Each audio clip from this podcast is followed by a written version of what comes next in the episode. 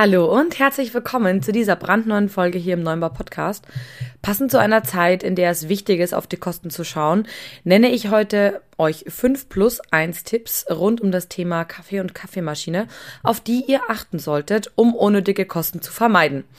Ich verspreche euch, jeder von euch kann es ganz, ganz leicht selber umsetzen, völlig egal, welche Kaffeemaschine ihr zu Hause, wollte ich gerade schon sagen, in eurem Betrieb habt. Viel Spaß bei dieser Folge. Hallo, Servus und herzlich willkommen beim Podcast 9 Bar, dem B2B-Podcast rund um Kaffee, Gastro und Co. Hier geht es um aktuelle Gastrothemen, alles rund um das Thema Kaffee und wie du mit einem besseren F&B-Konzept mehr aus deinem Gastbetrieb holst.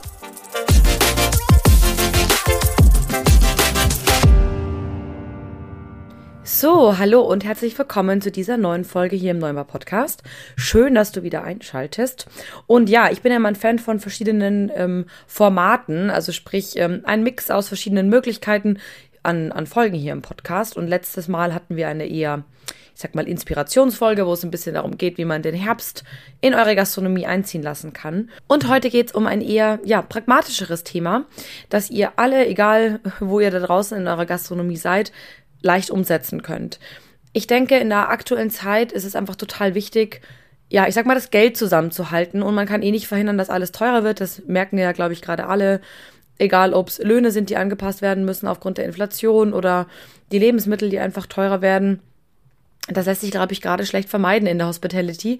Allerdings, was man durchaus vermeiden kann, sind unnötige Kosten, die einfach aufgrund von ja fehlendem Wissen oder von von ja ich sag jetzt mal falschem Verhalten, ohne das jetzt ähm, abwerten zu wollen, entstehen.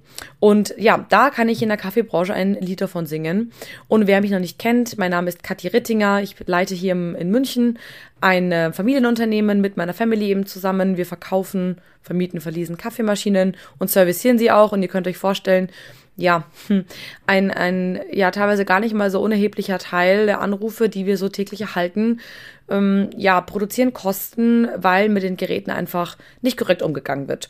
Und heute möchte ich ganz gerne ähm, fünf plus eins Tipps sozusagen mit dir teilen, ähm, die du umsetzen kannst oder sinnvollerweise vermeiden solltest, wenn du gerne ja Kosten, unnötige Kosten an einer Kaffeemaschine vermeiden möchtest. Genau, und darum geht es heute. Wenn du ähm, jetzt sagst, Mensch, Kaffeemaschine, das ist ein gutes Stichwort. Ich bin eh auf der Suche nach was Neuem. Manchmal ist das leider auch in schwierigen Zeiten so, dass äh, Kaffeemaschinen hops gehen. Dann melde dich gerne bei mir. Meine Kontaktdaten findest du, wenn du einfach in der Folge nach unten scrollst, in den Show Notes, also in der Textbeschreibung. Da findest du meine E-Mail-Adresse und auch unsere Homepage. Darüber kannst du uns auch sehr, sehr gerne kontaktieren. So, und jetzt würde ich sagen, starten wir mit der Folge. Ähm, Punkt Nummer eins, und das ist total witzig, wir hatten das letztens bei uns im Showroom. Einer meiner Mitarbeiter macht immer morgens den Kaffee für alle, der ist nämlich ein Superstar-Barista. Ähm, und ab und an vergisst er leider die Dampfpflanze abzuwischen. Und irgendwann kam er und meinte so, hey du, ich habe irgendwie die Dampfpflanze voll aufgedreht, also den Dampfbezug am Siebträger voll aufgedreht, aber es kommt nichts. Und ich dachte schon, oh nee, ist die Maschine kaputt hinten im Showroom, bin hintergewackelt mit ihm und habe geguckt aufs Manometer. Das ist quasi ähm, diese zwei, ähm, ich nenne es mal Guckaugen, die ihr wahrscheinlich an eurer Maschine auch habt. Und da ist ein Manometer, das geht so bis, äh, ja, ich sag mal zwei Bar. Mm, beziehungsweise, so, ich glaube, der grüne Bereich ist so bis eineinhalb Bar. Und da wird der Druck des Kessels angezeigt und damit auch, ob ihr Dampfleistung habt, in der Theorie, oder eben nicht. Und ja, das Spannende war, dass dieses Manometer ganz korrekt angezeigt hat, dass wir ein Bar Dampfleistung haben. Es war also unlogisch, dass wir keinen Dampf haben. Und dann war mir relativ schnell klar, woran es liegt. Hab äh, die Dampfpflanze einmal so ein bisschen nach oben gezogen, so dass man quasi nach unten in die Löcher gucken kann. Und siehe da, die Löcher waren komplett zugeklebt. Und das ist ein ganz klassischer Fall von ich sage jetzt mal, mangelhafter Reinigung im Alltag. Ich verstehe, dass das mal auf die Schnelle vergessen werden kann, wenn irgendwie viel los ist, dass man nicht abwischt. Aber es ist super wichtig, neben der Dampfpflanze einen Lappen zu liegen zu haben, der nur für die Dampfpflanze verantwortlich ist. Damit wirklich nach jedem Schäumen einmal abzuwischen und vor und nach jedem Schäumen einmal abzudampfen. So kurz den Dampfer nochmal aufzudrehen, damit Milch, die quasi noch in den Düsen sitzt, einfach rausgepustet wird. Damit verhindert man auf jeden Fall, dass das zustopft und wenn das mal zugestopft ist, kann man das mit einer easy peasy Büroklammer einfach wieder aufstochern und dann geht's wieder mal ordentlich durchblasen mit dem Dampf, wie mein Vater sagen würde, und dann geht's wieder. Daher, wenn euch sowas spanisch vorkommt, ihr keinen Dampf habt, die Maschine aber ansonsten eigentlich genau funktioniert, dann schaut mal aufs Manometer und wenn das auch in Ordnung ist und das circa ein Bar anzeigt, dann liegt es wahrscheinlich daran, dass eure Löcher zugestopft sind. Und diesen Einsatz könnt ihr easy peasy ähm, ja, vermeiden, indem ihr einfach ein bisschen auf Sauberkeit achtet. Genau. Apropos regelmäßig, kommen wir gleich zum nächsten Punkt. Einer der größten Schäden, die, sag ich mal, unsachgemäße, unsachgemäße Handhabung verursachen kann, sind Kalkschäden. Und Kalkschäden sind im Zweifel richtig teuer. Ich hatte jetzt vor kurzem einen Kunden, der hat eine Maschine, die ist keine drei Jahre alt und die hat einfach, die ist komplett tot, weil er halt seinen Wasserfilter hat nie wechseln lassen. Er wechselt den immer selber, hat es halt aber dann einfach nicht im Blick was natürlich dann auch blöd gelaufen ist und ähm, hat dann die Maschine über ein halbes Jahr mit ähm, Rohwasser laufen lassen. Und Rohwasser in München ist not so fun, das kann ich euch sagen. Also wir haben hier so um die, ja, 18, 16 Grad äh, Härte, also das ist relativ hartes Wasser, was natürlich dazu geführt hat, dass im ganzen Kessel sich Kalk ansetzt und dann auf einmal das Wasser nicht mehr richtig heiß wird. Ja, das ist ein ganz typisches Zeichen dafür, dass die Maschine verkalkt ist. Das Problem ist nur, dass man die meisten Maschinen nicht einfach mal so entkalken kann, denn dazu muss der Kessel ausgebaut werden, da muss die Maschine abgebaut werden, das muss alles in tausend Einzelteile zerlegt werden und ja, das ist nicht nur aufwendig und ähm, sondern auch ziemlich teuer, denn das Aufwendigste daran ist vor allem die Arbeitszeit des Technikers, der alles auseinanderreißt um dann eben alles zu entkalken. Und wir reden dann nicht nur vom Kessel, wo das Wasser drin ist, sondern eigentlich auch von jeder Leitung, die zum Kessel und vom Kessel weggeht und jedem, sag ich mal, Ventil und und und. Da muss man jedes einzelne Teil überprüfen, ob da irgendwo ein Kalkbrösel drin sitzt. Und ja, wenn das einmal der Fall ist, dann, ja, bei manchen Maschinen lohnt sich das noch nicht mal mehr, weil da redet man ganz gerne mal von, ja, 1000 bis 1500 Euro, je nach Aufwand. Also nur quasi Zeit und Entkalken und so weiter. Mm. Und ja, wenn die Maschine nur dreieinhalbtausend gekostet hat, dann ist eineinhalbtausend Euro halt einfach viel Geld. Ergo, ähm, achtet auf euren Wasserfilter. Bitte, ähm, also gerade auch wenn ihr eine neue Maschine kauft, schaut, dass euer Techniker immer einen Wasserfilter einbaut, dass er das Wasser misst, er oder sie, leider meistens er, ähm, das Wasser misst mit so Tropfen, wo man die Carbonathärte ausmessen kann. Auch wenn ihr eine Enthärtungsanlage habt, prüft bitte das Wasser. Wir hatten schon so viele Ausfälle von Kaffeemaschinen, weil die Enthärtungsanlagen einfach nicht sauber gepflegt sind, beziehungsweise nicht regelmäßig kontrolliert werden und dann halt falsch eingestellt sind und dann die Maschine trotzdem verkalkt, obwohl man eine Enthärtungsanlage hat. Ja, also das ist super wichtig. Enthärtungsanlage prüfen, ähm, bei der Installation Wasser einmal checken lassen vom Techniker. Mm, und dann auch mal schauen, wie zum Beispiel in München. Da ist es leider so, dass wir ziemlich starke Schwankungen haben. Also manchmal haben wir nur 11 Grad Carbonathärte und einmal 18. Und das ist eine ziemlich große Schwankung. Wenn man jetzt also den Filter auf die geringere Kalkhärte einstellt und dann aber ein halbes Jahr mit der höheren Kalkhärte fährt, und das weiß man ja nicht, weil die Stadtwerke einem ja nicht sagen, wo das Wasser jetzt herkommt, dann ähm, ja, ist das blöd. Dann verkalkt die Maschine nämlich trotz Filter. Deswegen unbedingt Filter verwenden. Egal, ob ihr eine ähm, Entkalkungsanlage habt oder nicht, selbst wenn ihr eine Entkalkungsanlage habt und euch jetzt fragt, naja, warum soll ich einen Filter verwenden? Ihr nehmt einfach den aller, aller kleinsten Filter und hängt den davor und der hält euch wahrscheinlich für e, also Ewigkeiten. Nur das Ding ist, das sind Schwerpartikel auch im Wasser und die müssen auch rausgefiltert werden. Dreck und so weiter und so fort. Deswegen immer einen Filter verwenden, immer das Wasser messen lassen. Und jetzt ganz wichtig, lasst euch immer eine sogenannte MAE, also wie die drei Buchstaben Martha, Anton, Emil, installieren. Ähm, das ist, wenn euch euer Techniker ein bisschen verwirrt anschaut, das ist dieses Display, was an den Wasserfilter drankommt, an dem ihr ablesen könnt, wie viele Liter da noch drauf sind. Mm, also, angenommen, euer Filter hat bei eurer aktuellen Kalkhärte im Wasser eine Kapazität von 3000 Liter. Da steht auf diesem Display 3000 und der zählt rückwärts runter. 3000, 2999, 98, 97 und so weiter. Und bei 100 Litern wisst ihr, oh, oh, ich sollte demnächst mal einen Techniker rufen. Mm, das ist super wichtig, auch bei Vollautomaten, die ja eigentlich die, ähm, den Filterstand messen und quasi ähm, dann rechtzeitig warnen. Nur wenn so eine Maschine mal defekt ist und zum Beispiel Wasser über den dritten Weg, also sprich direkt in den Auslauf pumpt, dann erkennt der Filter das trotzdem und das Display am Filter. Die Kaffeemaschine zählt dieses Wasser aber oft nicht mit. Das heißt, die Kaffeemaschine kann da falsch melden. Deswegen macht es total Sinn, sich so ein Display zu installieren. Das kostet auch nicht die Welt. Das hängt am Filter dran. Da guckt ihr einmal die Woche drauf. Ende im Gelände und ihr werdet nie wieder eine verkalkte Kaffeemaschine haben. kommen wir zu einem Punkt, den ich, glaube ich, schon immer rauf und runter gepredigt habe. Und zwar das Thema Mühle einstellen. Ich kriege jetzt gerade im Herbst so, so, so viele Anrufe zum Thema Mühle einstellen. Wir versuchen das natürlich immer am Telefon mit den Kunden zu klären. Nur manchmal klappt das nicht, weil man schon so weit vom Optimum entfernt ist und der Kunde vielleicht sich nicht so gut auskennt oder also der Mitarbeiter vor allem meistens, der dort arbeitet. Und dann müssen wir halt doch hinfahren. Und das ist wirklich was, wo ich sage, Mühle einstellen ist so wie, wie Gangschaltung. Ja, das, das muss man einfach lernen und das muss man können und dann hat man damit auch nie wieder ein Problem. Und ihr werdet sehen, sobald ihr Mühle einstellen könnt, habt ihr eine sehr viel gleichmäßigere und bessere Kaffeequalität in eurem Laden. Und das ist doch das, was ihr eigentlich mal wolltet, oder was du eigentlich mal wolltest, als du eure Siebträgermaschine gekauft hast, oder? Und ja, leider stelle ich halt fest, dass das halt in der Regel nicht beherrscht wird. Mitarbeiterwechsel ähm, ist mir dann doch irgendwie egal oder ich habe es doch nicht so richtig verstanden. Es ist super wichtig, dass man Mühle einstellen kann. Denn gerade wenn der Herbst kommt, die Luftfeuchtigkeit hochgeht wegen dem Regen, ähm, haben wir öfter mal das Problem, dass eben dann die ähm, ja, die, die Kaffeebohnen sich mit dieser Feuchtigkeit ansaugen. Und dann ist es quasi, hat das Wasser schwerer beim Durchlaufen durch den Kaffee zu kommen, weil die, der schon so aufgequollen ist. Deswegen muss man da einfach im Herbst die Mühle etwas gröber stellen, zum Beispiel, oder eigentlich fast nach jedem Regenschauer oder wenn es ähm, ja schneit oder so. Und wenn man das nicht kann, dann hat man eben genau das Problem, dass der Kaffee plötzlich nur noch tropft oder gar nicht mehr rauskommt und man denkt sich, oh Gott, ist meine Kaffeemaschine kaputt? Nein, die Kaffeemaschine ist nicht kaputt, ihr müsst nur die Mühle einstellen. Und da haben wir wirklich einige Einsätze letzte Woche gehabt, weil die Leute es einfach nicht konnten. Und das ist wirklich so schade, weil ihr sollt jeden Tag eigentlich mal kurz fünf Minuten eure Mühle checken.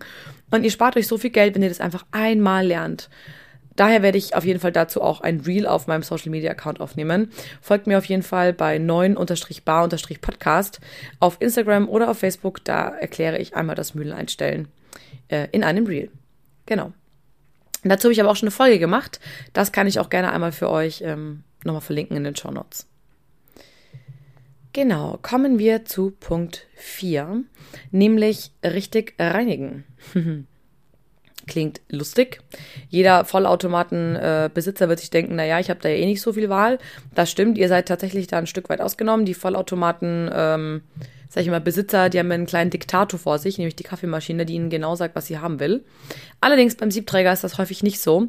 Und wir hatten tatsächlich den Fall die Woche, witzigerweise erst, dass ein Kunde uns angerufen hat und sich äh, beschwert hat. Der hat eine relativ neue Maschine von uns, die ist so sechs Monate alt.